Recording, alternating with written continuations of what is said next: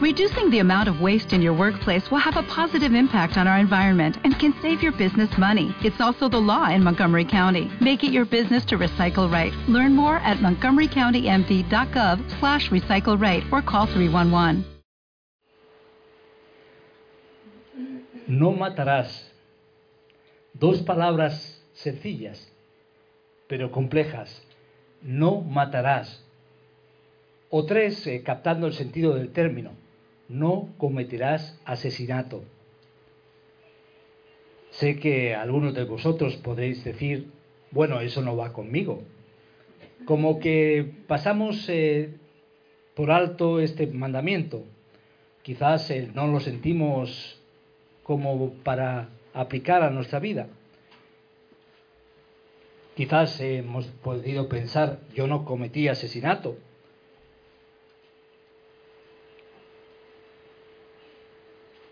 Pero quizás el desear el mal a alguien o el menospreciar la vida de otras personas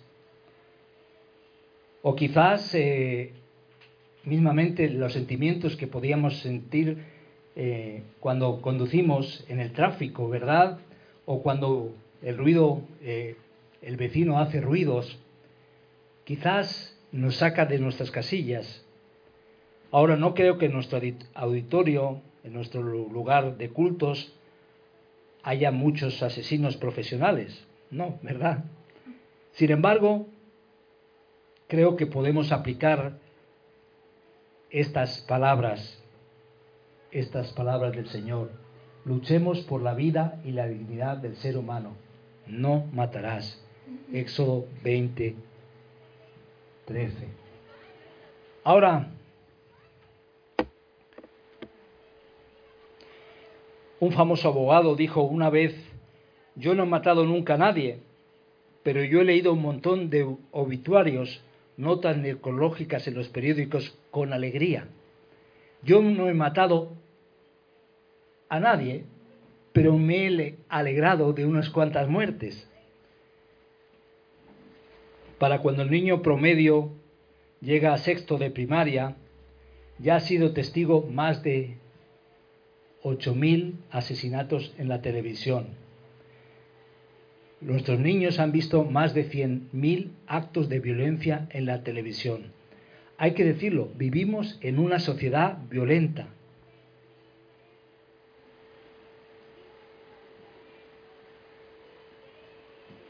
Hay unos, algunos estudios eh, que dan algunas cifras importantes a reflexionar. El 80% de los programas emitidos contenían al menos un incidente violento y los programas de dibujos animados tenían la más alta frecuencia de actos violentos. violentos perdón. En la programación de televisión de Argentina se llegó a contabilizar un promedio de 30 incidentes violentos por hora. Así que esas cifras nos hacen pensar que la violencia está más cerca de lo que pensamos. Ahora, cuando Dios prohíbe el asesinato, va mucho más allá de esto. Condena cualquier actitud o acción que pueda conducir a la muerte o al deseo de ésta o incluso al desprecio por la vida. Y lo que aprendemos hoy es que la vida es sagrada, la vida es un regalo de Dios con el cual no podemos jugar. Y por último, lo que vamos a ver hoy es que no solo se requiere no hacer no matar, no desear la muerte, sino que se requiere una acción positiva por nuestra parte, no solo para evitar un mal específico, pero la tarea pendiente es buscar, buscar el bien y la defensa de la vida en todas sus dimensiones.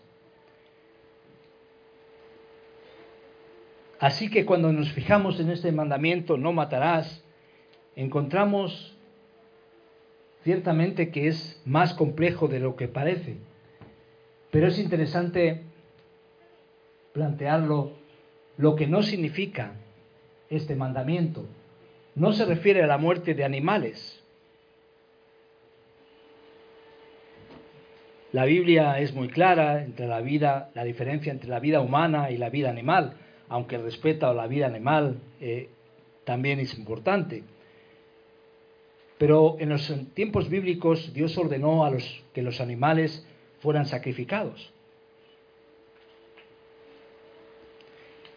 Interesante lo que dice Génesis 9:3. Todo lo que se mueve y vive os será para mantenimiento, así como las legumbres y plantas verdes, os lo he dado todo. Así que no se refiere a la muerte de animales, tampoco se refiere a la pena de muerte. Dice Romanos 13, 3 y 4, porque los magistrados no están para infundir temor al que hace el bien, sino al malo. ¿Quieres pues no temer la autoridad? Haz lo bueno y tendrás alabanza de ella, porque es servidor de Dios, agente de Dios, para tu bien. Pero si haces lo malo, teme, porque no en vano llevas lleva la espada, pues es servidor de Dios, vengador para castigar al que hace lo malo. Romanos 13, 3 y 4. Y vemos la perspectiva en el Antiguo Testamento, en Levítico 24, 17. Asimismo, el hombre que hiere de muerte a cualquier persona que sufra, que sufra la muerte. Así que no se refiere a la pena de muerte, a la pena capital. Dios ha instaurado el gobierno y hay una responsabilidad y podríamos hablar eh, del tema de la pena de muerte, pero no es el tema, no es el caso ahora. Simplemente que no se refiere a eso.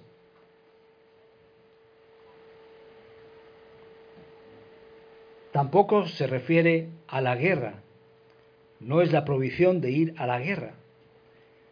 En Eclesiastés 3.8 hay un tiempo de paz y un tiempo de guerra.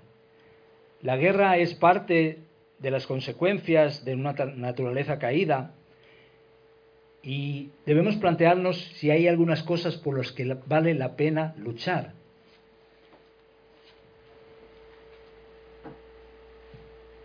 En el Antiguo Testamento vimos en 1 Samuel 15, 2 a 3, así ha dicho Jehová de los ejércitos, yo castigaré lo que hizo Amalek a Israel al oponérsele en el camino cuando subía de Egipto. Ve pues y hiere a Malek y destruye todo lo que tiene.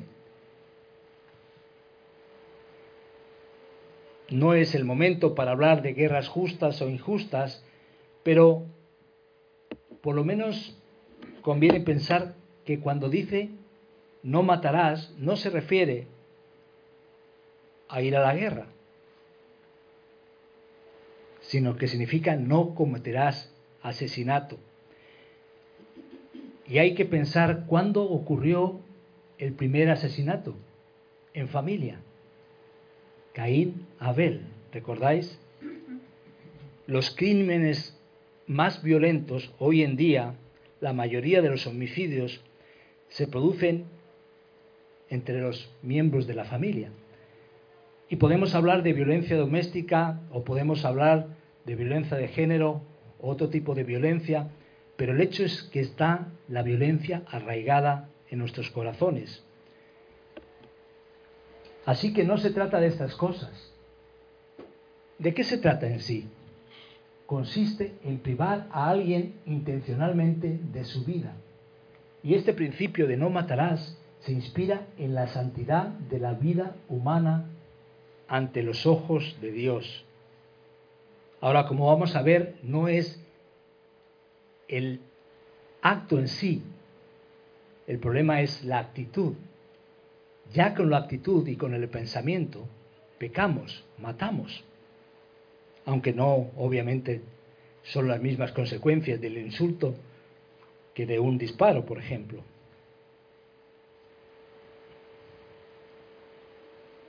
Fijaos lo que dice Génesis 1, 26 y 27. Entonces dijo Dios, hagamos al hombre a nuestra imagen, conforme a nuestra semejanza. Y creó Dios al hombre a su imagen, e imagen de Dios lo creó. Varón y hembra los creó. Entonces Jehová Dios, ya en el 2.7, Jehová Dios formó al hombre del polvo de la tierra y sopló, sopló en su nariz aliento de vida. Hizo el ser humano de manera diferente completamente a los animales y fue el hombre un ser viviente. Lo que estamos descubriendo es que la vida es importante para Dios, puesto que el hombre es un reflejo de Dios creado a su imagen, es distinto y es diferente al resto de sus criaturas. Así que no debemos sentirnos libres de tomar la vida de cualquier hombre. No tenemos derecho, incluso de nosotros mismos, no tenemos derecho a quitarnos la vida.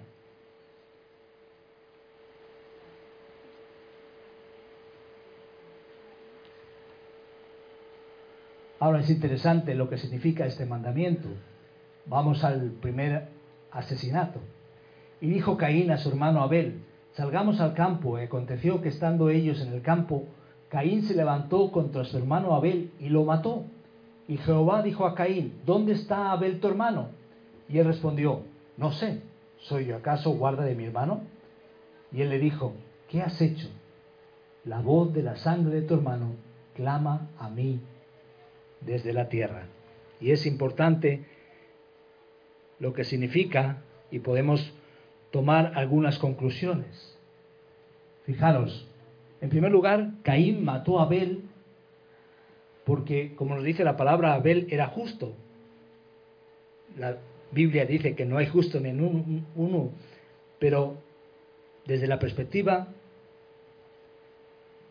eh, de la palabra de Dios podemos ver que el acercamiento de Abel era un acercamiento sincero y de acuerdo al corazón de Dios, y su sacrificio era agradable a Dios. En segundo lugar, Caín mató a Abel en rebelión contra Dios. Y Caín fue castigado por haber asesinado a su hermano, pero no con la pena de muerte, que solo más tarde se instituyó. Ni Dios ni el hombre se llevaron la vida de Caín. Es interesante notar esto. Y parece que el derramamiento de la sangre de Abel en el suelo estaba relacionado con la maldición de la tierra. Ya no podría vivir de la tierra Caín. Le tocaba buscarse la vida de otra manera, de cazador y emprendiendo otros desafíos.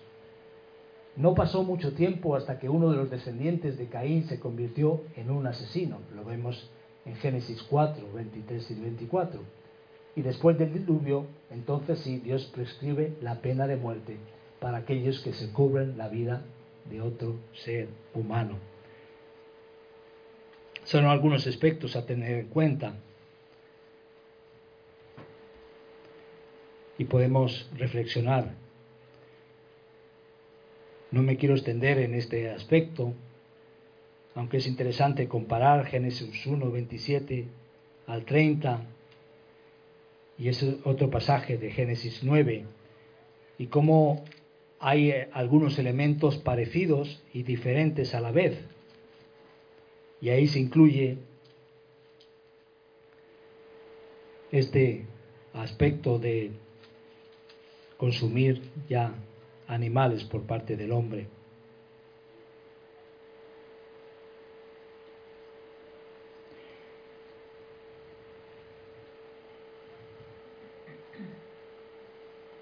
Ahora hemos visto lo que no es y ahora es, hemos visto lo que es y ahora estamos viendo lo que implica, lo que significa este mandamiento. Y es interesante recordar, aún teniendo en cuenta, después de los ejemplos que vemos en Génesis, también vemos el libro de Éxodo. Y es interesante que en este contexto se da el sexto mandamiento, no matarás. Pero es curioso que Moisés fue protagonista efectivamente de esta acción y vio a un egipcio golpear a un hebreo, a uno de sus hermanos. Así que miró uno a uno y a otro, y cuando vio que no había nadie alrededor, mató al egipcio y lo escondió en la arena. Es irónico porque aquel paradójico podemos decir, porque quien, el, por quien nos viene el mandamiento en Éxodo, por Moisés, es curioso que él mismo comete aquello que Dios está castigando y reprobando. Y es interesante que cuando Caín mató a Abel, rechazó cualquier responsabilidad de ser el guardián de su hermano. ¿Soy yo acaso guarda de, de mi hermano? Pero es interesante que cuando Moisés mató al egipcio, lo hizo pensando que estaba protegiendo a su hermano. Pero ambas situaciones eran reprobables. Podemos sobre el mandato y algunos otros aspectos, pero no es el momento ni el tiempo. Es interesante que la Biblia distingue asesinatos de primer grado y segundo grado. Encontramos las historias de, de las ciudades de refugio como lugares de esperanza. Pero cierto es que el hombre y el ser humano había llegado a una situación tal que Dios tiene que reprocharlo y confrontarlo. ¿Cómo te has convertido en ramera, oh ciudad fiel? Llena estuvo de justicia, en ella habitó la equidad, pero ahora están los homicidas. Isaías 1:21.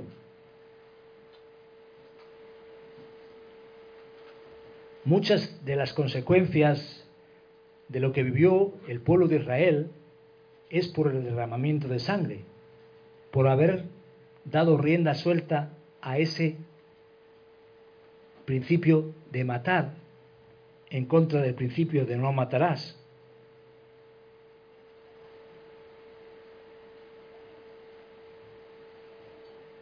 Incluso los sacerdotes fueron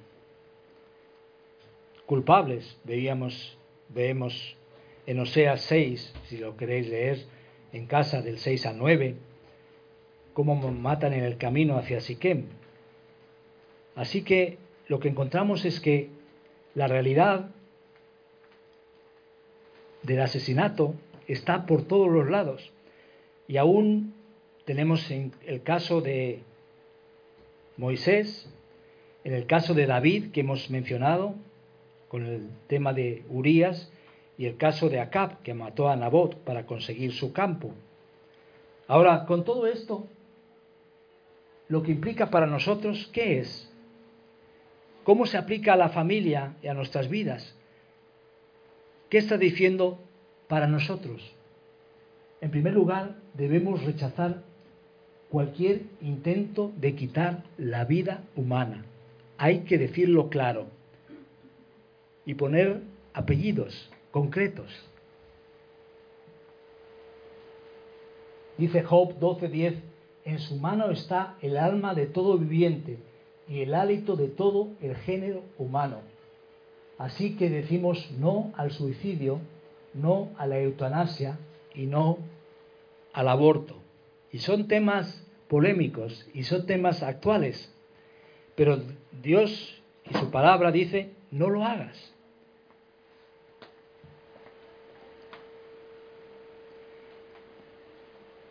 El suicidio es ahora una de las causas de muerte más comunes entre los jóvenes. Hay cifras y estadísticas, eh, podéis buscarlas, pero el Señor nos dice, no somos dueños de la vida, no tenemos el derecho de tomarla. No somos, somos nuestros propios jefes. Fijaros ese versículo que hemos leído. O aún Job 14:5. La duración de la vida del hombre está decidida de antemano. Estamos en manos de Dios. Así que cuando nos suicidamos, cortocircuitamos los planes de Dios.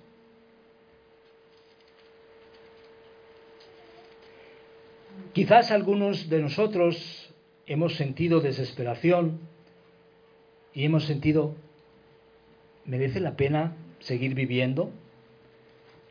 Y hay momentos de depresión, de desánimo, y eso de alguna manera eh, nos conmueve. Pero si estás sintiendo eso, hay esperanza. Dios tiene un propósito para ti. Aunque digas mi vida no vale la pena vivir, Dios tiene propósito y Dios puede llenar tu vida de sentido. Pero Dios dice no a la eutanasia. Y aquí no nos estamos refiriendo al hecho de prolongar la vida de manera artificial, porque sí, si no estamos hablando de acortar la vida voluntariamente por cualquier razón, no estamos hablando de esas causas naturales y de esa, de esa prolongación eh, artificial de la vida. Como decíamos, en su mano está el alma de todo ser viviente. Solo Dios tiene el derecho de determinar cuándo yo debo dejar de vivir.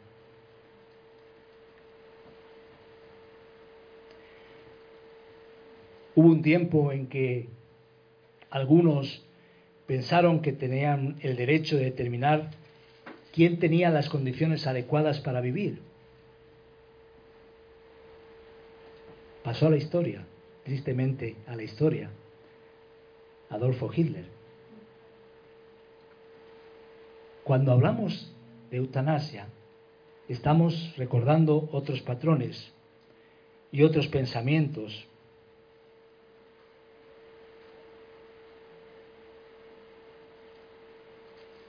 También Dios dice no al aborto. Salmo 139 nos habla de manera tan especial versículos 13 al 16. Y es el, el feto, es el, el bebé, desde dentro de la madre, que está diciendo, porque tú formaste mis entrañas, tú me hiciste en el vientre de mi madre, te alabaré porque formidables, maravillosas son tus obras. Estoy maravillado y mi alma lo sabe muy bien. No fue encubierto de ti mi cuerpo, bien que en oculto fui formado y entretejido en lo más profundo de la tierra.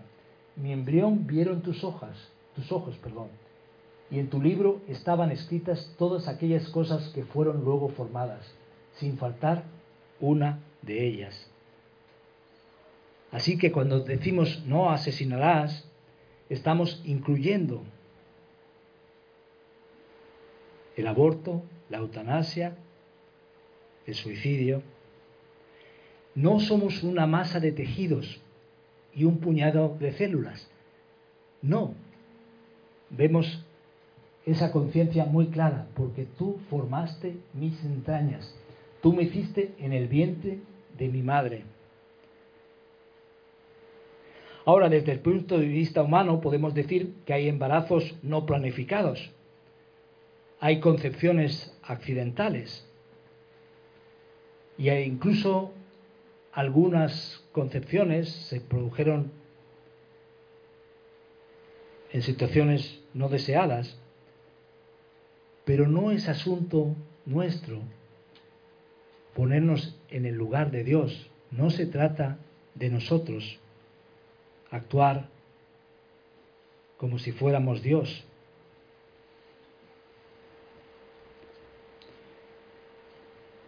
Todas esas consideraciones eh, podemos reflexionarlas y comentarlas en otro momento, pero no importa, cualquiera de estas cosas que hemos enfrentado, si hemos sentido deseos de suicidio o alguno, alguna persona ha abortado, o cualquier situación como vemos o vamos a ver ahora, podemos verlo desde la perspectiva de la esperanza que veíamos, el Salmo 50, veíamos en el Salmo 51. Dios es un Dios de perdón. Hay una segunda oportunidad. Y para colmo, para colmo de la gracia de Dios, podemos decir, Pablo, David y Moisés, escritores gran parte de la Biblia, fueron asesinos. Sin embargo, vinieron a Dios y fueron perdonados y utilizados. Debemos rechazar cualquier intento de quitar la vida humana, pero también debemos frenar cualquier actitud, pensamiento o palabra que lleve la semilla potencial del asesinato. Y ahí es donde Jesús pone énfasis en el corazón de la ley y el espíritu de la ley. Habéis oído que se dijo a los antepasados, no matarás, y cualquiera que cometa homicidio será culpable ante la corte. Pero yo os digo que todo aquel, ojo, complicado, que esté enojado con su hermano será culpable ante la corte. Y cualquiera que diga raca, cabeza hueca, a su hermano será culpable delante de la Corte Suprema, y cualquiera que diga idiota será reo del infierno de fuego. Por tanto, si estás presentando, interesante el contexto aquí, tu ofrenda en el altar y allí te acuerdas que tu hermano tiene algo contra ti, deja tu ofrenda allí delante del altar y ve, reconcíliate primero con tu hermano y entonces ven y presenta ofrenda. Debemos frenar cualquier actitud que sugiera la muerte. Imagínatela. Te irritas, te enfadas y es como si fueras fulminando a cada persona que ves. Es verdad que los resultados no es lo mismo, las consecuencias no son lo mismo, pero a los ojos de Dios no hay pecados grandes o pequeños. Dios conoce nuestros corazones. Y hay varios elementos aquí. El enojo.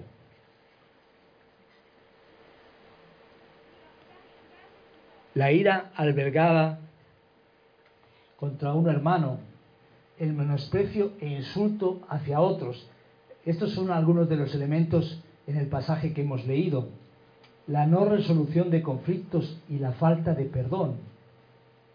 Y como vemos en Santiago 4, 1 al 4, nuestras pasiones y deseos, codicia, envidia. Cuando hablamos de actitudes, hablamos de todo esto. Santiago 4 dice, léelo, conmigo, ¿de dónde vienen las guerras y los pleitos entre vosotros? ¿No, es de vuestras pasiones las cuales combaten en vuestros miembros? Codiciáis y no tenéis, matáis y ardéis de envidia y no podéis alcanzar. Combatís y lucháis, pero no tenéis lo que deseáis, porque no pedís. Pedís y no recibís, porque pedís mal para gastar en vuestros deleites.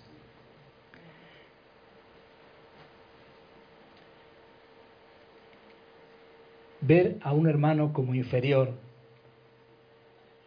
como sin valor, el menospreciar, y cuántas veces lo hacemos, en nuestros pensamientos o en nuestras palabras,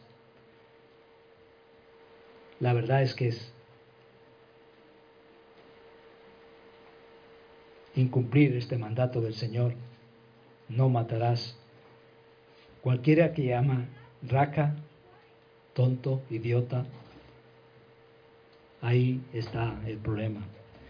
Relaciones y conflictos no resueltos nos pueden llevar al asesinato, al asesinato en la mente o en el corazón o en las acciones.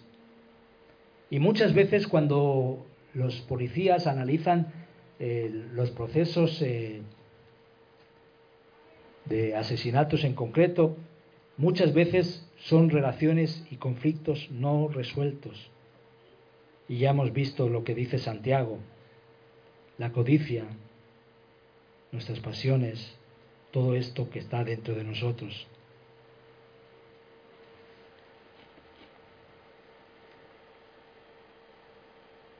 Hay un elemento más.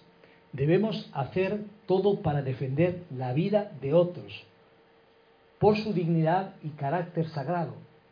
De eso se trata la vida, ya hemos visto este elemento o hemos esbozado. El Antiguo Testamento nos señala que no quitemos la vida de otros o a otros, pero el Nuevo Testamento añade algo. No señala, no señala, quiero decir, la importancia de dar la vida por otros. Y cuando venimos a la fe, conocemos al Señor, el reto no es quedarse en no matar, sino en dar la vida. Un paso más. Primera de Juan 3, 15 y 16 dice, todo aquel que aborrece a su hermano es homicida. Fijaros, y sabéis que ningún homicida tiene vida eterna permanente en él. En esto hemos conocido el amor, en que Él puso su vida por nosotros y también nosotros debemos poner nuestra vida por los hermanos. Un paso más, de eso se trata. Y quiero preguntarte, ¿dónde estás en este proceso? Y quiero hacerme la pregunta,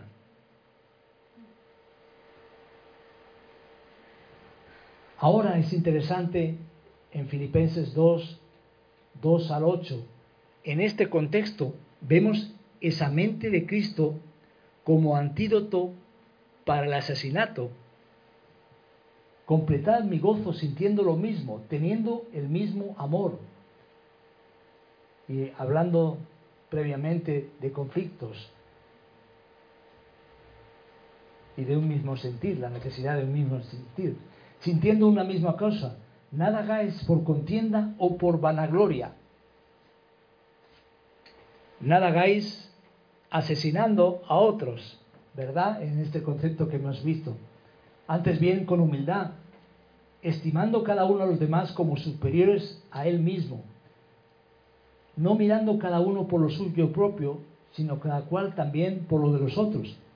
Haya pues en vosotros este sentir, esta mentalidad, esta actitud que hubo también en Cristo Jesús, el cual siendo en forma de Dios no estimó el ser igual a Dios como cosa que aferrarse, sino que se despojó a sí mismo tomando forma de siervo, hecho semejante a los hombres, y estando en la condición de hombre, se humilló a sí mismo, haciéndose obediente hasta la muerte y muerte de cruz. Debemos hacer todo para defender la vida de otros. El carácter sagrado de la vida exige mucho más de nosotros que simplemente prohibir el asesinato. Hay algo más. Y hay, aún podemos plantearnos, ¿nos importa la vida de otros de la misma manera? Es verdad que nos importa las personas que queremos, pero debo reconocer que a veces me importan menos otras personas más distantes o más diferentes.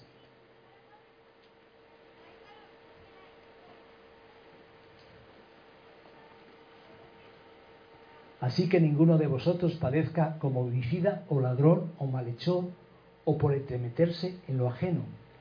Pero si alguno padece como cristiano, no se avergüence, sino glorifique a Dios por ello. Hay un reto, hay un desafío. Porque tenemos que plantearnos que también la palabra nos reta a preocuparnos por la vida total. Nos urge a compartir las buenas noticias de Jesús. Mirad lo que dice Mateo 10, 28. No temáis a los que matan el cuerpo, mas el alma no pueden matar. Temed más bien aquel que puede destruir el alma y el cuerpo en el infierno. Así que cuando yo me preocupo no solo de no matar, sino de la vida de los demás, me preocupo no solo de esta vida, de cada uno de nosotros, sino me preocupo de la vida en la eternidad. Y estoy dispuesto a compartir el mensaje de Jesús, el mensaje del Evangelio. Por eso luchemos por la vida y la dignidad del ser humano. Hemos visto cuatro elementos. Debemos rechazar cualquier intento de quitar la vida humana, lo que hemos llamado asesinato.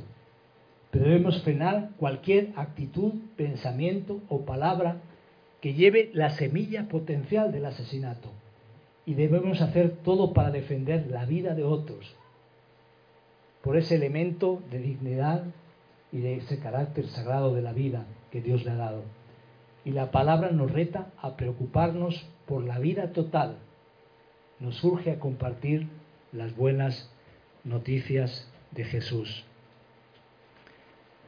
Ahora la pregunta es, quizás hemos hecho pequeño este mandamiento, lo hemos circunscrito a no matar, hemos puesto compartimentos estancos, pero necesitamos reflexionar y pensar, Señor, ¿estoy estrechando la aplicación de este mandamiento? Recordar ahí en Lucas 10 la historia del buen samaritano. ¿Y quién es mi prójimo? Ellos habían acortado, estrechado el mandamiento. Y este, la aplicación del mandamiento de amar al prójimo se aplicaba o lo aplicaban ellos para los judíos. Pero ¿quién iba a pensar lo de un samaritano? Y Jesús explica esta parábola para mostrar que no debemos estrechar la aplicación de este mandamiento.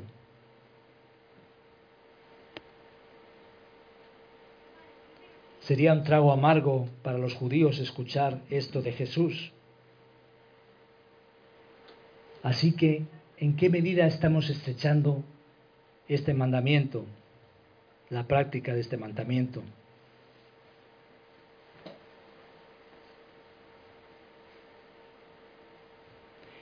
Quizás hemos pensado que el pecado del asesinato es mayor que otros pecados, pero yo, hemos visto de alguna manera cómo Jesús pone las cosas en su sitio y pone la actitud al mismo nivel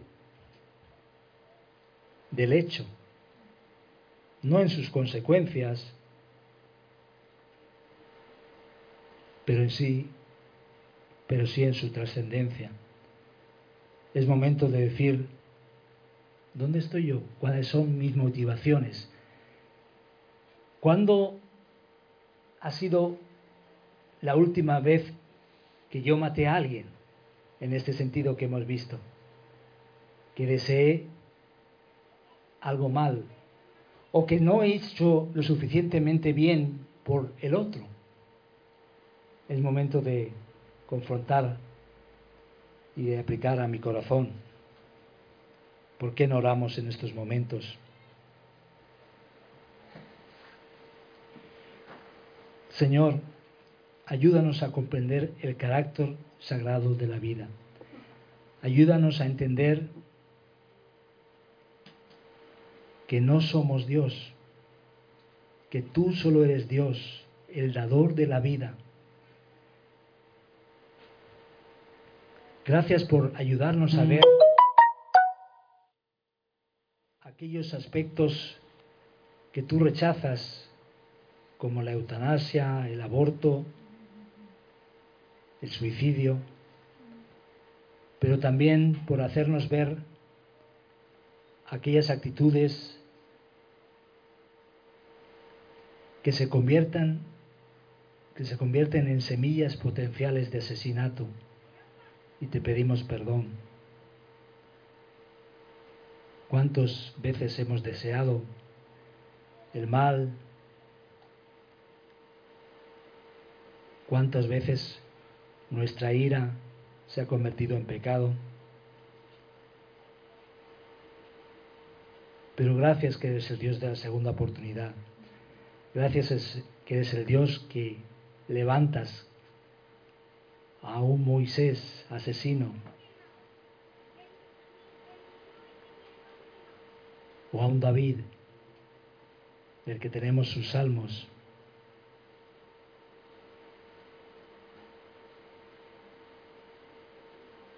Gracias Señor, que eres el Dios de la segunda oportunidad. Gracias como tratas con nosotros y nos das una nueva esperanza. Ayúdanos a cada uno a aplicar nuestra tu palabra a nuestra vida. No queremos estrechar tus mandamientos, sino aplicarlos a la vida total, a la vida integral. Y ayúdanos a proclamar las buenas noticias de Jesús mientras estemos en este mundo. En el nombre de Jesús. Amén. En Sherwin Williams somos tu compa, tu pana, tu socio, pero sobre todo somos tu aliado, con más de 6.000 representantes para atenderte en tu idioma y beneficios para contratistas que encontrarás en aliadopro.com. En Sherwin Williams somos el aliado del PRO.